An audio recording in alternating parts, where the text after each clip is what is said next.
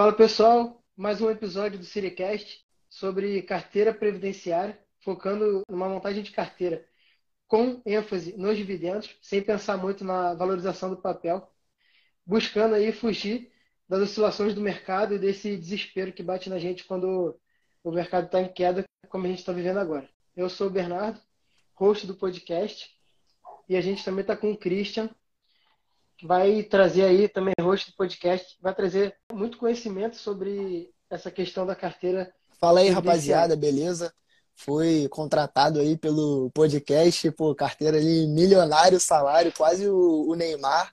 É, vamos co começar Sim. a conversar aqui sobre investimento, milha, é, que eu consiga agregar um pouco aí ao, ao podcast. É, a gente já tem algum tempo ali investindo, alguns anos de bolsa, a gente gosta muito do assunto e quer poder agregar um pouco aí enquanto a gente vai estudando, vai se preparando para a rapaziada conseguir ter uma, uma vida melhor aí, uma carteira previdenciária. E hoje a gente vai falar sobre dividendos. Vamos lá? Então, para começar, uma introdução básica aí, né? O que, que é dividendo? Então, dividendo é uma participação no lucro das empresas. Então, parte do princípio que o acionista ele é sócio da empresa, então ele é merecedor de uma parte dos seus lucros. E depois da, da lei das SA, que rege agora aí o mercado financeiro, as empresas elas têm a obrigação de distribuir no mínimo 25% dos seus lucros com os seus acionistas. Não vou entrar muito no detalhe de ação ordinária, preferencial, mas existe isso no mercado, né? As ações final 4, elas são voltadas para os acionistas que buscam os dividendos, beleza? E as de número 3 são voltadas para os acionistas que buscam participação na, no conselho societário lá. Porém, como a gente é um investidor pequeno, a gente não consegue dominar o, o conselho da empresa, então o nosso foco vai ser realmente os dividendos que elas vão pagar. E os fundos imobiliários, eles também pagam esses proventos. Só que no caso deles, a lei exige que eles paguem 95% do lucro, o que torna muito mais atrativo esse investimento pensando tá, vamos lá. em dividendos. Mais ou menos, pô, esse eu acho muito mundo das ideias, esse negócio de falar dividendo, ações. O que, que é o dividendo, na verdade? É a empresa distribuindo o lucro que teve. Da mesma forma que a padaria do seu Zé ali, o seu Zé vai vender o pão, a padaria vai lucrar e não o seu Zé, no final do mês, o, o seu Zé vai pegar parte desse lucro e vai botar no bolso dele, porque a padaria é dele. Nada mais é do que um dividendo isso. Só que quando a gente está falando de ações de empresas grandes listadas na bolsa, ela pega esse lucro e ela divide entre todos os pequenos donos dessa ação, que são os acionistas. Então, você vai ter lá uma ação que seja da, da empresa, você vai ter a parte proporcional desse lucro que é distribuído. É, é dinheiro mesmo, a empresa pega e dá esse dinheiro para os acionistas dela. E o mais interessante é que esse lucro ele já é isento Importante. de imposto de renda.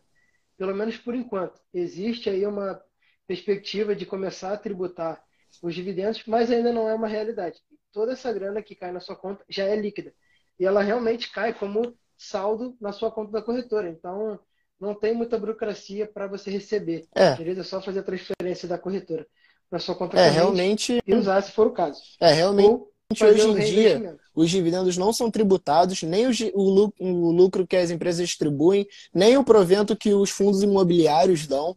É, já foi tributado uma época no Brasil, tem perspectiva de tributar de novo, mas não é um problema, porque realmente não muda nada na estratégia. É, e hoje, pô, você aproveita essa não tributação, porque dá o exemplo do, dos fundos imobiliários. Você tem um apartamento, você aluga ele, você vai receber o seu aluguel e você vai pagar imposto sobre isso. No fundo imobiliário, você tem os seus imóveis ali, você vai receber o aluguel igual e você não vai, você não vai pagar imposto sobre esse rendimento que você está recebendo. Então é um dinheiro limpo que você ganha no seu bolso para você usufruir ou para você investir cada vez mais ali no seu futuro. Pois é.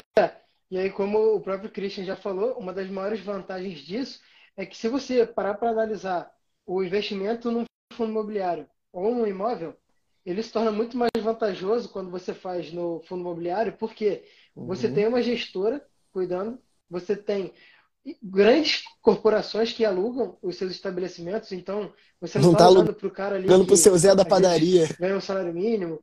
Pô, exatamente, você não está alugando para o seu Zé da padaria, que seja, que eventualmente pode querer se mudar, eventualmente vai ficar apertado de grana e vai pedir para, pô, será que não dá para pagar só metade desse mês e pagar mais depois?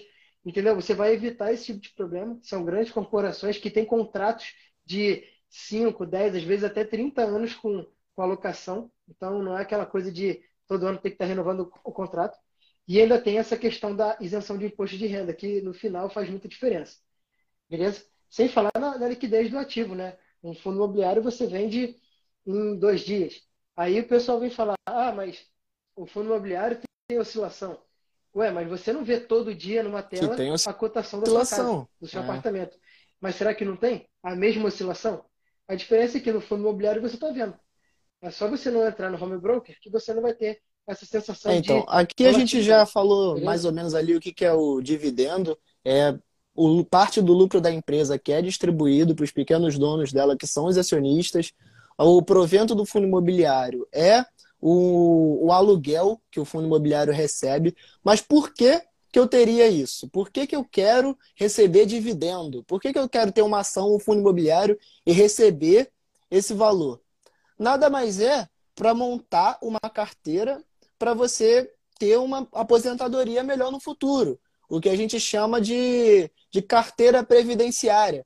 Você está pagando aí o seu INSS para o governo e daqui a pouco você vai ter um teto do, do INSS e você não vai conseguir receber muito bem, se receber. Já se você montar uma carteira, se preparar para o futuro, você consegue bons valores com não muito dinheiro para, se não te sustentar, você ter uma boa aposentadoria, uma boa renda para você curtir a sua vida. Então, é como se você estivesse fazendo a sua própria previdência. Você está se cuidando para o futuro. Exatamente. E assim, quando a gente vai parar para analisar uma empresa que ela é boa pagadora de dividendos, a gente primeiro, antes de entrar nos detalhes ali que o Christian vai abordar melhor, a gente primeiro pensa no seguinte: as empresas elas passam por níveis de maturidade. Então, as small caps ali, por exemplo, elas estão no momento de capitalização, de pegar recursos do mercado para crescer, beleza? Aí você tem as empresas de médio porte já, que elas ainda não buscam remunerar tanto assim os seus acionistas através do lucro, elas tentam pegar o máximo de lucro possível e injetar na companhia para financiamento de projeto, mas ela já para de fazer a captação externa, beleza? E, ao mesmo tempo, você tem uma evolução, o estágio final, que seriam as blue chips ali, como Petrobras, que já não tem muito mais para onde crescer, né? exige um investimento muito grande para crescer mais alguma coisa, e elas começam a, de fato, remunerar os seus acionistas. Isso é muito bom porque é, a, gente, a gente já percebeu que algumas pessoas nessa alta das commodities aí ano passado vieram perguntar para mim, pô, será que não vale a pena eu entrar numa ação para receber os dividendos dela? Não. A gente vai abordar isso mais na frente, mas a ideia de pegar as ações que já pagam dividendos é de você reinvestir uhum. nelas e aumentar a sua participação social nessa empresa. E com isso você vai alavancar a quantidade de, de dinheiro que você vai receber de dividendo, porque conforme a sua participação aumenta na empresa, mesmo que seja pouco expressiva frente aos grandes investidores, você vai estar aumentando gradativamente o seu, o seu ganho com dividendo e, ao mesmo tempo, você ainda vai estar diminuindo o seu preço de custo desse ativo. É.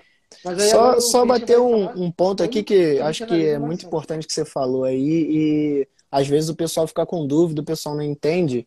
É, muitas vezes me perguntam por que, que uma empresa paga dividendo e a outra não paga.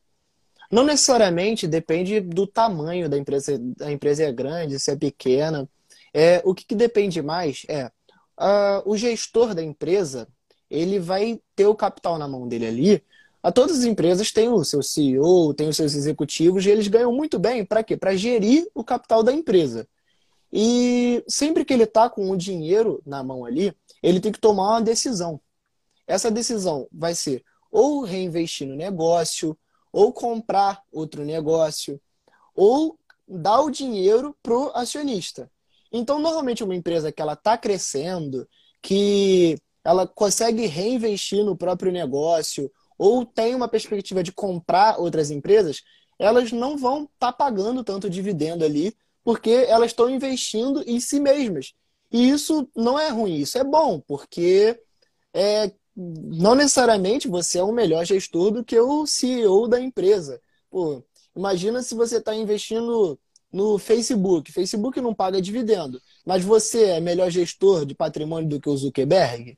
Não necessariamente. Então, tem empresas que não pagam dividendos por isso, porque elas investem em si mesmas.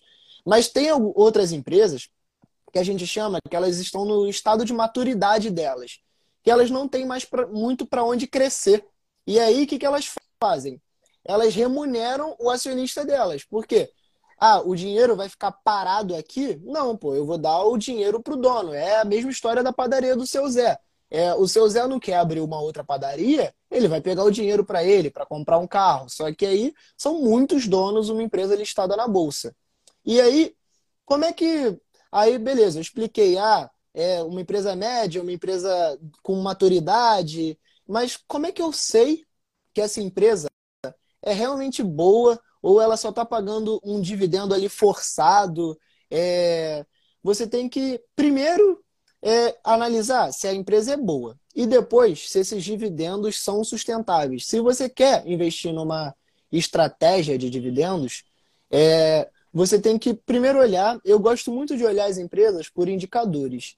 Então, eu gosto de olhar ali, primeiro, se a empresa não está cara, porque não importa se é a melhor empresa do mundo, se ela tiver cara, você não vai fazer um bom negócio. Então, você tem que ter a calma, sentar, olhar ali o, o, o indicador PL, o indicador EV/EBITDA e ver é, o histórico deles, se a empresa está sendo negociada a um PL alto. É, se você não está entendendo o que é PL, calma, a gente vai ter outros episódios, vamos falar sobre indicadores e a gente vai explicar com mais calma isso aí. Mas você. Não, eu ia até falar isso, cara, porque falar em empresa cara não é dizer se a empresa custa 30 ou 150 reais. Tem empresa nos Estados Unidos que custa mais de mil dólares uma ação. Mas não, isso não tem a ver com o fato dela estar cara ou estar barata. O, o fato dela estar cara tem a ver com a e relação quanto ela deveria valer. Como o Christian Porque os, como os analistas. Eles veem se uma empresa está cara ou barata, elas fazem um processo chamado valuation, que eles falam, ah, essa empresa deveria valer 100 e ela está valendo 90, então eles consideram que essa empresa está barata, ah, ela está 110, então ela está cara. O primeiro passo é ter alguma noção disso é saber se a empresa está cara ou barata, porque nenhum negócio caro vai te dar lucro, vai fazer bem para você.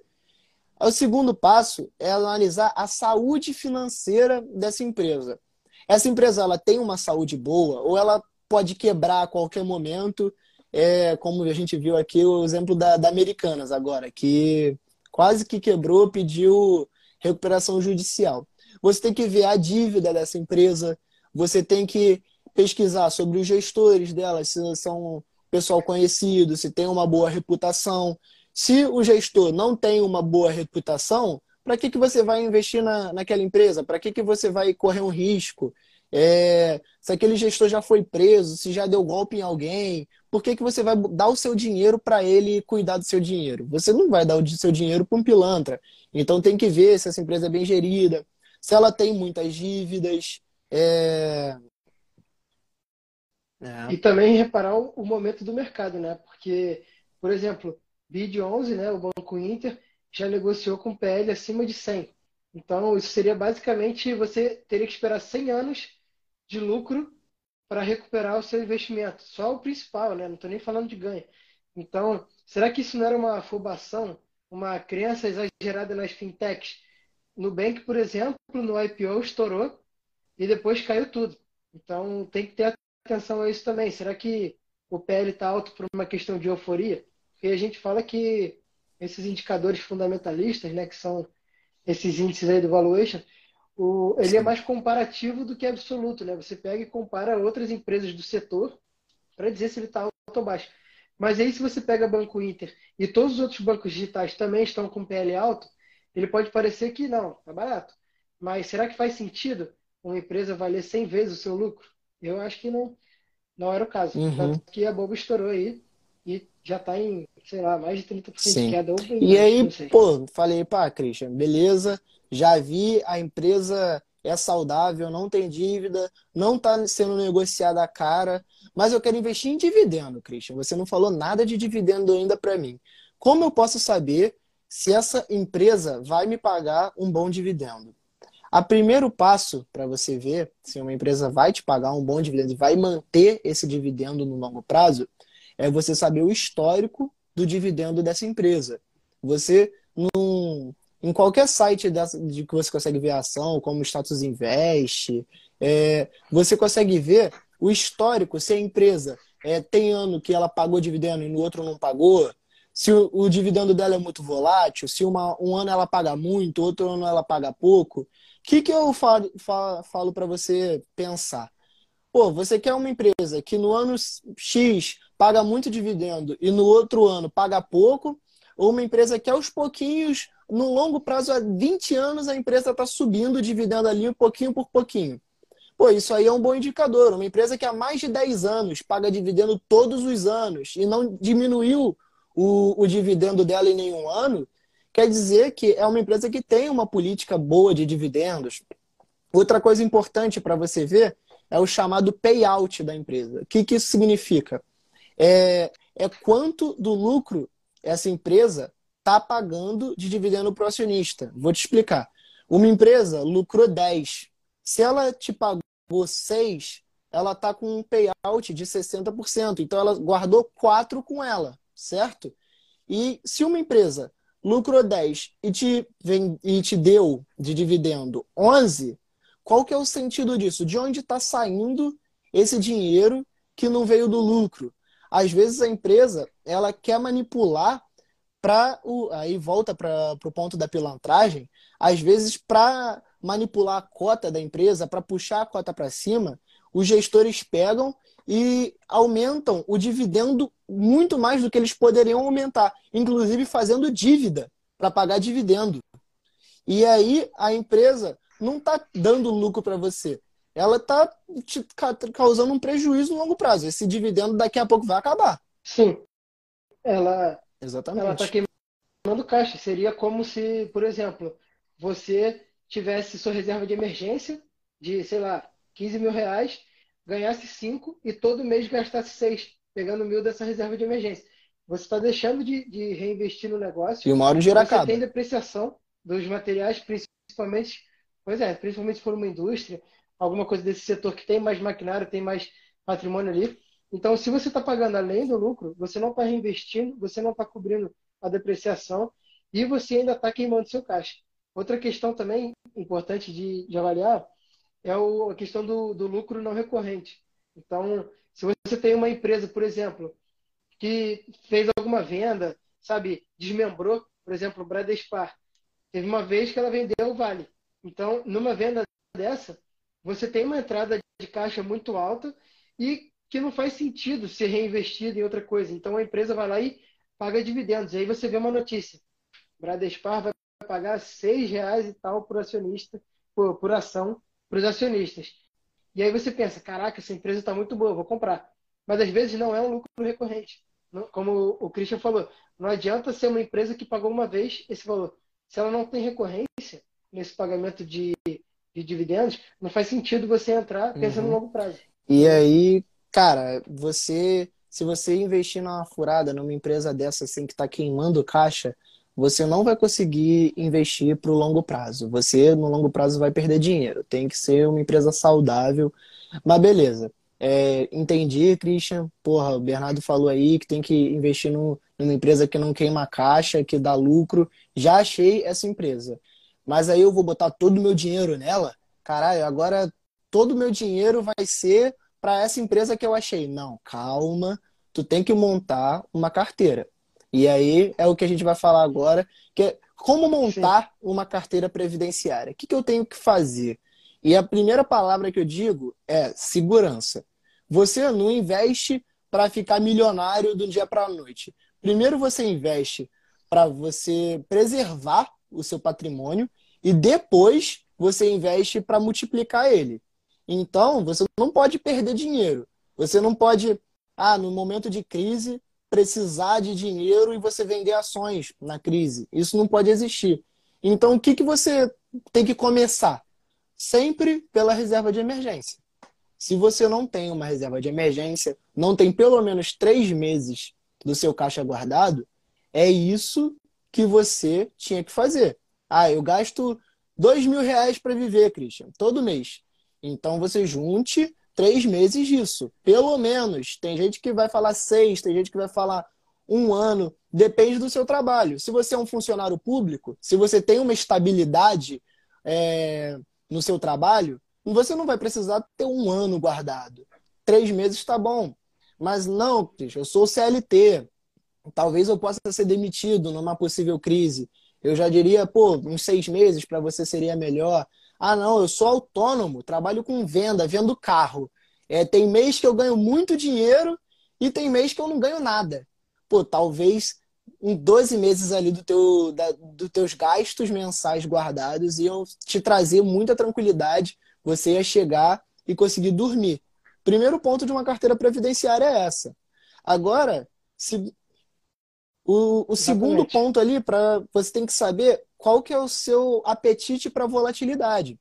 O, o próprio Benjamin Graham, que escreveu o livro Investidor Inteligente, ele fala isso. Ele fala que você deveria ficar numa média de entre 80 e 20 de cada lado. Se você tem muito apetite para volatilidade, para renda variável, você deveria ter no máximo 80% da sua, da, da do seu patrimônio na, em ações e em renda variável e ter 20% num, em algo não volátil, que seria, por exemplo, um tesouro Selic. E se você não gosta nada de volatilidade, se você vê o seu dinheiro caindo e você fica desesperado, pô, você ter no máximo 20% ali de renda variável seria algo que te daria tranquilidade. Porque investir é isso, investir é tranquilidade. Não adianta você estar tá pensando em ganhar dinheiro, em ter uma carteira previdenciária, se no momento que ela cair, você se desesperar e querer vender tudo. Então você tem que saber. É, o Perrucho, o Perrucho tem até aquela fórmula, né? Que ele fala sobre 100 menos a sua idade. Então, se você, por exemplo, tem 20 anos, você pode ter a sua, o 100 menos a sua idade em renda variável. E aí fecha certinho ali, 80% em variável. É, essa é uma lógica muito boa. Então, por exemplo, um cara que, um cara que já tem 70 anos, será que faz sentido ele ter mais de 50% de renda variável? Se ele já construiu a carteira dele de renda passiva, às vezes ele prefere fazer a manutenção do seu patrimônio e aí ficaria com 30 em variável e 70 na renda fixa. Entendeu? É, ele, ele mesmo fez essa. Não fez essa fórmula, né? Ele simplesmente pegou o conceito do Benjamin Graham, que é 80-20, somou, né? Já que você tem 80 mais o 20, e é, de, de forma mais clara. faz muito sentido, entender. porque quando a gente está mais novo, como a gente é hoje em dia, você tem tempo para tomar risco. Se eu quebrar hoje com 25 anos, eu tenho tempo, eu tenho energia para trabalhar e juntar o dinheiro de novo. Já um, uma pessoa com 60, 70 anos, se ela quebrar, ela vai ficar sem dinheiro. Ela não tem mais essa gana, essa energia para buscar o dinheiro todo. Então, uma pessoa, conforme vai ficando mais velha, o ideal é ela buscando segurança. É o normal que isso acontece. São casos fora da curva, onde o, o investidor é mais velho, como o Luiz Barsi, Warren Buffett, que é mais velho, mas mesmo assim investe em ações ainda. Isso, esses casos são mais esporádicos, né? Ou as pessoas normais, os mundanos como nós, conforme vai ficando mais velho, vai buscando segurança. Sim. Exatamente, é atípico, mas é aquilo, né? acontece porque ele também teve muita experiência. Né? Ele é um cara que sempre busca conhecimento, não é só mais e um mortal ali. Só continuar Bom, a, a, montagem da, da carteira aqui, né? Que a gente falou da, da renda fixa, quanto você deveria ter, falei do apetite, mas aí. E, e, os, outro, e os outros ativos? Pô, eu considero que você teria, tem que ter na tua carteira a, pelo menos renda, renda fixa para te dar segurança, ações, é, fundos imobiliários, está é, tá exposto ao, ao imóveis, a mercado imobiliário, e dólar, porque tem que se proteger do, do país. Não, não tem como você achar que o, o real vai, vai ficar valorizado para sempre, querendo ou não, infelizmente no Brasil é uma história de muita inflação, de moeda perdendo valor. Então você teria que ter uma parcela é, ali em dólar. Uma fórmula simples é, e eu considero eficiente é aquela lá que o, o primo rico fala: 25% em cada ativo.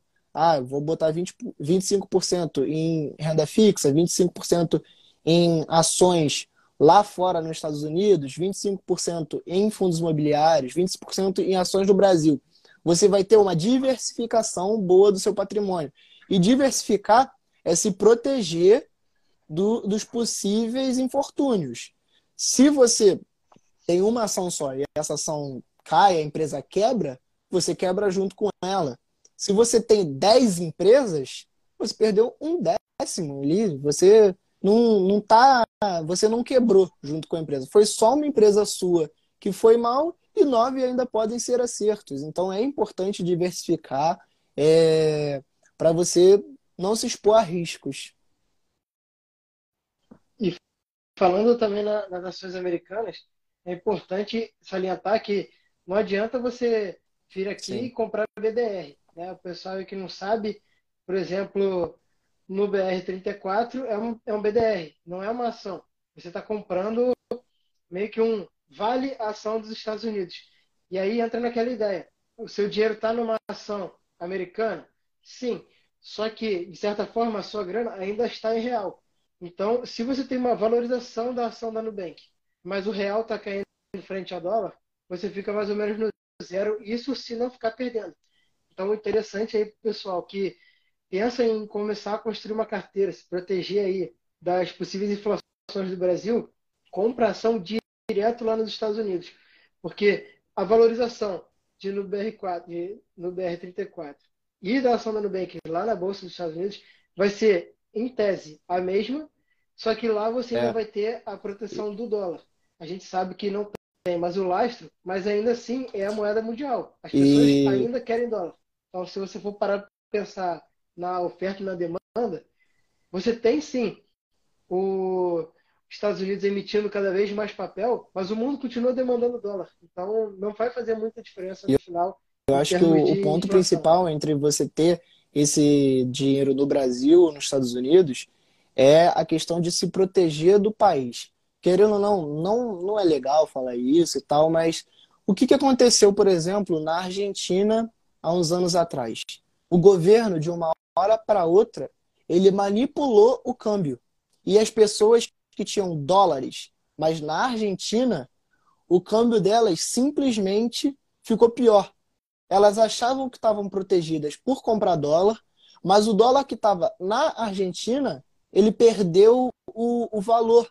Então, o, a pessoa que estava investindo em ações é, dos Estados Unidos por, pelo, pelo mercado argentino, acabou de, do dia para a noite perdendo muito dinheiro, porque o governo manipulou o câmbio e até hoje o câmbio é manipulado lá. É, as pessoas que tinham o dinheiro lá nos Estados Unidos se conseguiram se proteger, não perderam esse dinheiro, porque ele está em outro lugar, está em outra jurisdição, ele está protegido no país. O pessoal na Venezuela, quando o governo tomou Exatamente. tudo, é, iniciou a revolução, quem tinha o dinheiro na Venezuela perdeu tudo. O cara que estava com o dinheiro fora, ele conseguiu prosperar, ele conseguiu sair daquela situação. Então é importante. Eu, o meu ponto contra o BDR é isso, porque por mais que você esteja lastreado ao dólar, esteja investindo no dólar, o seu dinheiro não é dólar de verdade. Ele só está variando junto com ele, mas no, no problema onde você precisa de proteção, você não vai conseguir. Exatamente. Tanto que na Argentina, por exemplo, o, o governo proibiu saques superiores a mil dólares. Então, se a ideia aqui de quem quer ter realmente uma vida próspera, quem quer ter independência financeira, é de alcançar pelo menos o primeiro milhão de dólares, o cara que tem um milhão, ele precisaria de mil dias para resgatar todos os seus dólares da Argentina. Uhum. Isso daria mais de dois anos. Daria, aliás, cerca de três anos. Então, a vantagem de você ter, por exemplo, contas em corretoras americanas é que você já consegue usar o dinheiro direto lá. Então, se alguma coisa acontecer, de fato a gente tiver uma retração muito grande no país, a gente consegue simplesmente abandonar o barco e ir embora. O dinheiro já vai estar lá fora. Ninguém vai poder, ninguém do nosso país vai conseguir prender essa grana. Tudo bem que existem outras formas de você ser de fato o inviolável, digamos assim, mas isso é tema para um outro episódio lá é. que a gente fala. É, agora, pô, Christian, já entendi que eu preciso me proteger do país que eu preciso investir, vou ter um futuro mais próspero se eu tiver uma carteira eh, diversificada, investir em dividendo. Agora, pô, quero entender de valor. Pô, quanto que eu preciso juntar? E, e realmente o pessoal, pô, acha que fica no mundo das ideias isso, né? E tem uma conta que eu considero bem simples que você pode fazer para você entender é, quanto que você precisa. É, pegando um, um dividend yield de 4% da tua carteira ali, é, você, se você pegar quanto que você quer ganhar por mês, ah, Cris, já entendi aqui, minha aposentadoria vai ser 5 mil reais, eu quero ter mais 2 mil para eu viver bem. Pega esses 2 mil e multiplica por 300. Você, se você tiver, pegar 2 mil, multiplicar por 300, você vai precisar de 600 mil, vai te mostrar. Com 600 mil, você consegue tranquilamente até mais do que dois mil reais por mês para você passar seu dia na praia, jogando futebol, tomando água de coco e, e curtindo Sim. a vida. Simplesmente com aquelas notificações ali, ó, todo dia 15, principalmente, sempre cai alguma coisa. E a gente fala isso porque, por exemplo, o, o Barsi aí fez um podcast recentemente, ele tem até divulgado um material aí ele ganha simplesmente um milhão de reais por dia com dividendos. Então, se você pega um milhão por dia, isso daí é cerca de 30 milhões mês. Então, pensa aí, fazendo a conta do 300, qual é o patrimônio que ele teve que chegar para, de fato, ganhar 30 uhum. milhões por mês só de dividendos. Então, assim, é uma coisa um pouco utópica para pessoas normais, podemos dizer assim, mas isso foi Sim. trabalho de formiga. Aos pouquinhos, todo mês investindo. Cada é... dia um pouquinho mais. A gente falou aqui de, de dividend yield, é Exatamente. é importante falar que dividend yield é quanto que você vai receber, quanto que a empresa está pagando de dividendo é, comparado ao preço dela. E isso acaba gerando uma dúvida interessante. Ah, Cristian, então quanto que é um bom dividend yield de uma empresa? Ó, eu já li diversos livros, já acompanhei diversos investidores e o pessoal que fala que investir, é, investir focado em dividendo é bom um dividend yield a partir de 6%. Então, se você pode fazer um filtro assim. Ah, essa empresa não paga menos, não paga de, é, 6% de dividend, yield, paga menos, então você nem vai passar no teu filtro tu vai começar a olhar outra. Aí, beleza, essa aqui paga 6, paga 8. Aí você começa aquele filtro que eu falei. Vê se a empresa tá cara, vê se é uma empresa que está endividada, que pagou, é, que tomou dívida para pagar dividendo, porque acontece. Aí começa todo aquele processo de formiguinha de analisar uma ação. É, o que, que eu falaria para você fazer? É, ninguém aqui aprend... É, nasceu sabendo avaliar a empresa. Então, normalmente você vai assinar uma casa de análise, onde vai ter um analista ali certificado que estudou, que é aquele cara que eu te falei, que fala que a empresa vale 100 e está 90, então é uma boa compra. Ele já vai mastigar para você é, boas empresas no mercado. Então, não sai investindo de maluco. Eu, quando comecei a investir, eu comecei a investir assim, que nem um louco. Eu, ah, eu acho que essa empresa é boa. Saía comprando e no final ela não era tão boa assim, não era uma boa compra. E quando eu comecei a contratar serviço de analista, eu comecei a entender melhor o processo que é para você ver uma empresa. Tem gente trabalhando no mercado para isso. Exatamente. Sim, você tem até os relatórios, né? Desses, você tem até os relatórios desses analistas para entender o racional que é por trás daquela algo muito educativo, por sinal. E, a, e falando sobre esse 6%, esse, digamos, número mágico, uma coisa também que é importante é o conceito de cash yield que o Serbase fala, que é o seguinte: você pode ter uma ação que te dá um cash yield de 6%, mas o dividend yield dela não é mais 6%. E o que, que isso quer dizer? A partir do momento, digamos que o Christian tenha a ação A, beleza? E para ele o cash yield é 6%. Eu ainda não estou nessa ação, mas eu quero entrar, porque o Christian sempre falou para mim, cara, essa ação é muito boa, tá me pagando muito bem, eu quero entrar nela. Só que eu vou ver, o, o dividend yield dela é 4%. Aí eu me questiono, por que, que o Christian está falando para eu entrar nessa ação se o dividend yield dela é 4%? Entende que existem ações que podem não ser boas para compra, mas elas são uhum. boas para você manter na carteira.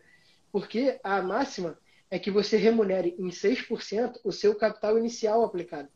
Só que por conta de uma valorização do papel, pode ser que o dividendo de hoje não represente 6% da cotação, do valor atual, mas represente mais de 6% do meu dinheiro investido. Eu posso ter aplicado 10 mil, esse dinheiro hoje já está valendo 15 mil por conta de uma valorização de 50% da ação, e a ação continuar pagando 600, 700, às vezes 800 reais. E esses 800 reais não vão ser 6% dos 15 mil, mas vão ser, inclusive, 8% do meu valor inicial. Então, ela é uma ação extremamente boa de eu manter na minha carteira, mas não é boa para eu entrar. Então, mais uma vez, cuidado, porque, como o Christian falou, o ideal é sempre você ir em recomendações de analistas. Inclusive, seria crime a gente estar aqui falando, tipo, compre ou venda a ação tal, porque isso é errado, a gente não tem certificação para isso ainda. Então, assim, procure analistas que realmente entendam do mercado para se orientar e ganhar essa bagagem, essa experiência ali antes de. É, realmente, você nunca vai ouvir a gente falando aqui, por exemplo, ah, compre Vale, compre Petrobras. A gente não é certificado para isso. Existem profissionais muito sérios no mercado, trabalhando, é, analisando as ações e dando as recomendações. Eu, Bernardo, a gente também assina casas de análise a gente vê o relatório desse pessoal, é um pessoal muito sério. Então, é, é algo que, que vale a pena ali para os seus investimentos, sim. É... Mais alguma coisa aí? Agora só tocando, só tocando naquele assunto, antes de fechar, né? Que o pessoal às vezes vem e fala, eu comentei no início da live, o pessoal vem, caramba aí, ação tal vai pagar cinco reais em dividendos. Será que vale a pena entrar nessa ação para receber é, os dividendos e sair depois? Então, é, cara, não vale a pena. No geral, o que, que vai acontecer? A ação, quando ela paga dividendo, o Christian já até falou sobre isso, ela basicamente tira o dinheiro do caixa dela e dá para você, acionista. Então ela pega o lucro que podia estar em caixa e divide com você, porque ela acredita que isso vai ser produtivo, vai ser interessante, principalmente para manter o valor dessas ações no mercado. E quando ela faz isso, o mercado já entende que ela teve uma degradação no seu patrimônio. Então, digamos que o patrimônio da empresa seja composto pelos seus ativos, digo, seus bens propriamente ditos, né? E pelos seus passivos, que seriam as dívidas, mas também pelo seu lucro. Então, a partir do momento que ela pega uma parte desse lucro e te entrega, e paga o acionista, ela está abrindo mão de uma parte do seu patrimônio. E isso é automaticamente precificado nas ações. Não é perfeitamente do tipo, ah, uma ação que vale 10 reais vai pagar 2 reais de dividendo. Na data ex dela, que é a data a partir da qual você não faz jus aos dividendos, ela não vai estar valendo 8 exatamente, mas ela vai estar valendo 7,98, 8,2. Ela vai ficar bem próxima desse valor. Então, o que vai acontecer é o seguinte: você vai botar 10 ela vai te pagar 2 e isso vai estar valendo 8. Então, se você vender, no final você vai ter o mesmo 10. Não vai fazer a menor diferença. A questão é a seguinte: entra naquela ideia do aumento na sua participação societária. Se você tem 10 ações dessa e recebe 2 reais, você no final vai ter recebido 20. Isso vai te permitir comprar duas ações, porque ela vai estar valendo 8, e ainda vai te sobrar 4 reais. A ideia qual seria? Você vai fazer com que os seus 100 reais ali, né, eles passem a valer mais de 10 ações. Eles vão passar a valer 12 ações. E aí, no futuro, se essa empresa, de novo, pagar dois reais em dividendos, você não vai mais receber 20, e sim 24. E, e essa é a mágica. No final, você só vai ter investido 100 reais e você Receber vai mais. automaticamente Uhum. aumentando a sua posição. Exatamente. E detalhe, se você parte do pressuposto que o seu custo médio era 10 reais por ação, quando você compra essas duas com o dinheiro dos dividendos, você passa a ter 12 ações com um custo médio de 8. Mais ou menos, mas. Mais ou menos nessa ideia. Então, é, é uma forma grosseira ali de deixar claro. Você, não nessa proporção exatamente, mas você vai reduzindo aos poucos o seu custo médio, porque é, é um dinheiro que não era seu. E é por isso. E por isso que é importante você você pensar no longo prazo. Porque se você comprar na ação que vale 10, pagou 2 e passou a valer 8 ali na hora, pô, no curto prazo não valeu nada a pena. Mas tem esse efeito que o Bernardo falou de você reinvestir o dividendo e você ganhar, é, você ter mais ações no final das contas, para na próxima distribuição você ganhar mais. Ainda tem a questão do valor da empresa. Aquilo que eu falei, que a empresa ela pode valer 10, 12 e, e no, o preço de mercado dela tá 8. Então, o que está mudando ali principalmente é o valor de é o preço da tela dela. Mas o valor da empresa não muda tanto. Então, no longo prazo, o que acontece é que essa empresa vai distribuir o dividendo e aos poucos, no longo prazo, ela vai convergir para o valor que ela realmente deveria valer. Então, a empresa vale, vale 10 ali, pagou dividendo, tá 8, no longo prazo, a tendência é você ter recebido esses dois e ela voltar a convergir para os 10. Exatamente. não é algo rápido, não é algo Exatamente. de curto prazo. Se você está pensando em curto prazo, é, não vai dar certo. Desculpa, investimento não é para quem está pensando para agora, é para o futuro. Mas para o futuro é uma estratégia que vale muito a pena. Você pegar esse dividendo e você reinvestir.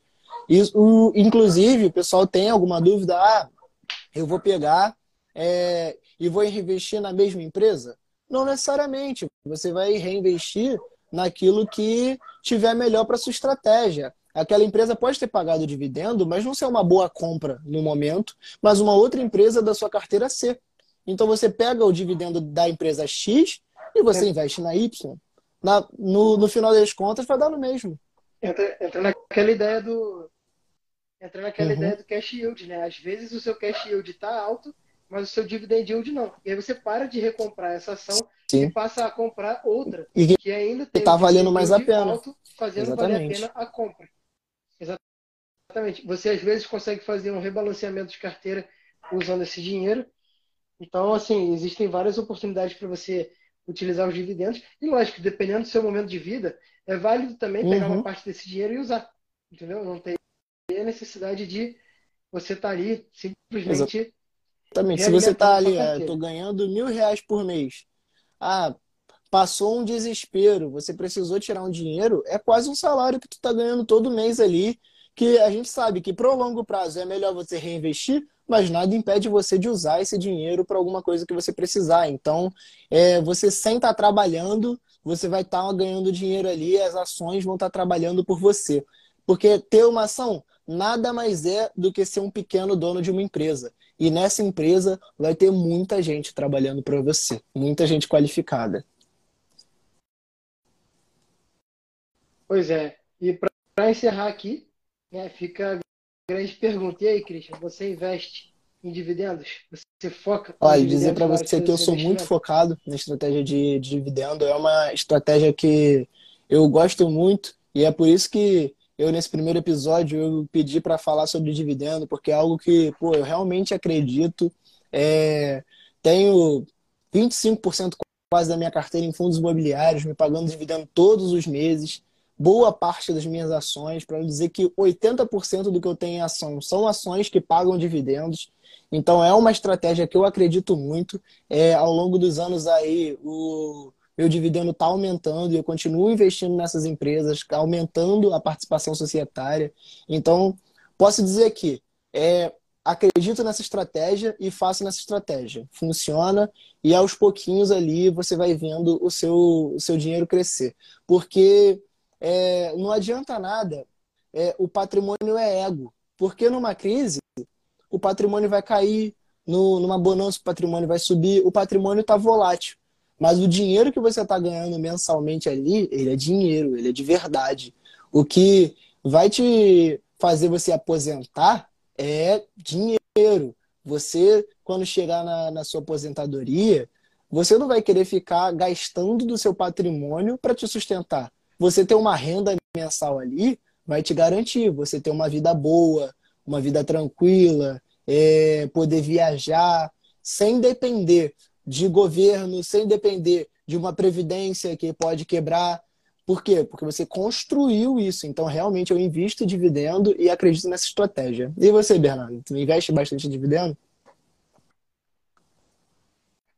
Sim, eu também foco nessa questão, principalmente pela parte previdenciária, porque, por exemplo, os seletistas aí que têm o teto do INSS, não adianta nada você passar a sua carreira inteira buscando altos salários de 20, 25 mil reais, se no final uhum. você vai se aposentar com 5, 5 alguma coisa do INSS, se for isso tudo até lá. Então, você não consegue manter um padrão de vida contando com previdência.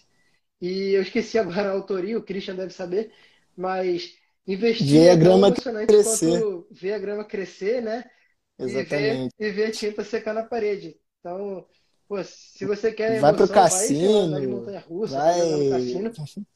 É, porque não vai ter emoção. É, é realmente um trabalho de formiga e principalmente agora, nessa nossa fase, que a gente ainda não tem tanto caixa para aplicar, a gente fica um pouco desmotivado, porque, como a gente falou, caraca, você tem uma ação que te paga, às vezes, 50 centavos em dividendo, você fica tipo, cara, pô, tô deixando de gastar dinheiro com coisas que me fazem felizes hoje para ganhar 50 centavos. Então, o foco tem que ser no longo prazo, porque aí você chega ao ponto de construir uma carteira que, de fato, vai te pagar 5, 10, 15 mil reais por mês e aí, sim, vai fazer a diferença na sua vida em todos os aspectos. Bom, agora fala aí, Christian, onde o pessoal te encontra, para a gente fazer o encerramento aqui do É, podcast. então, pessoal, é, vocês me encontram no, no, no Instagram, o Cris Monteiro. Estou é, sempre ali falando sobre investimentos, sobre livros, é, como buscar conhecimento ali para investir. E estou crescendo aí junto com todo mundo. E, e você, Bernardo, como é que o pessoal te encontra aí? Vocês me encontram em Machado Bernardo, também aí no meu Instagram. Eu falo também sobre investimento, falo também sobre a parte de milhas aéreas, cartão de crédito ali, que é um assunto novo. É, em partes eu busco como uma fonte de renda, mas também é uma fonte de conforto. Né? Não adianta nada você fazer as coisas sem ser para te dar uma qualidade de vida, é, tem que ter um propósito. E vocês também me encontram na página Vem Viajar Agência, que é o meu canal ali de divulgação de material de passagens aéreas com desconto, tanto na emissão como nas dicas ali de como conseguir essas passagens usando as milhas. Beleza? segue é lá, aí. pessoal, segue a gente, a gente segue, o, segue o podcast aí no podcast. Spotify. A gente vai subir ele no, no Spotify ali para você poder ouvir, tá na academia, tá fazendo, tá na sua corrida, você poder ouvir, não precisar olhar a live. Então, é isso aí. Segue aí o podcast, é, curte aí, pô, ajuda a gente aí. Valeu. Valeu, pessoal. Esse é o Siricast. Eu sou o Bernardo Machado. Tamo junto. E valeu, pessoal. Até mais.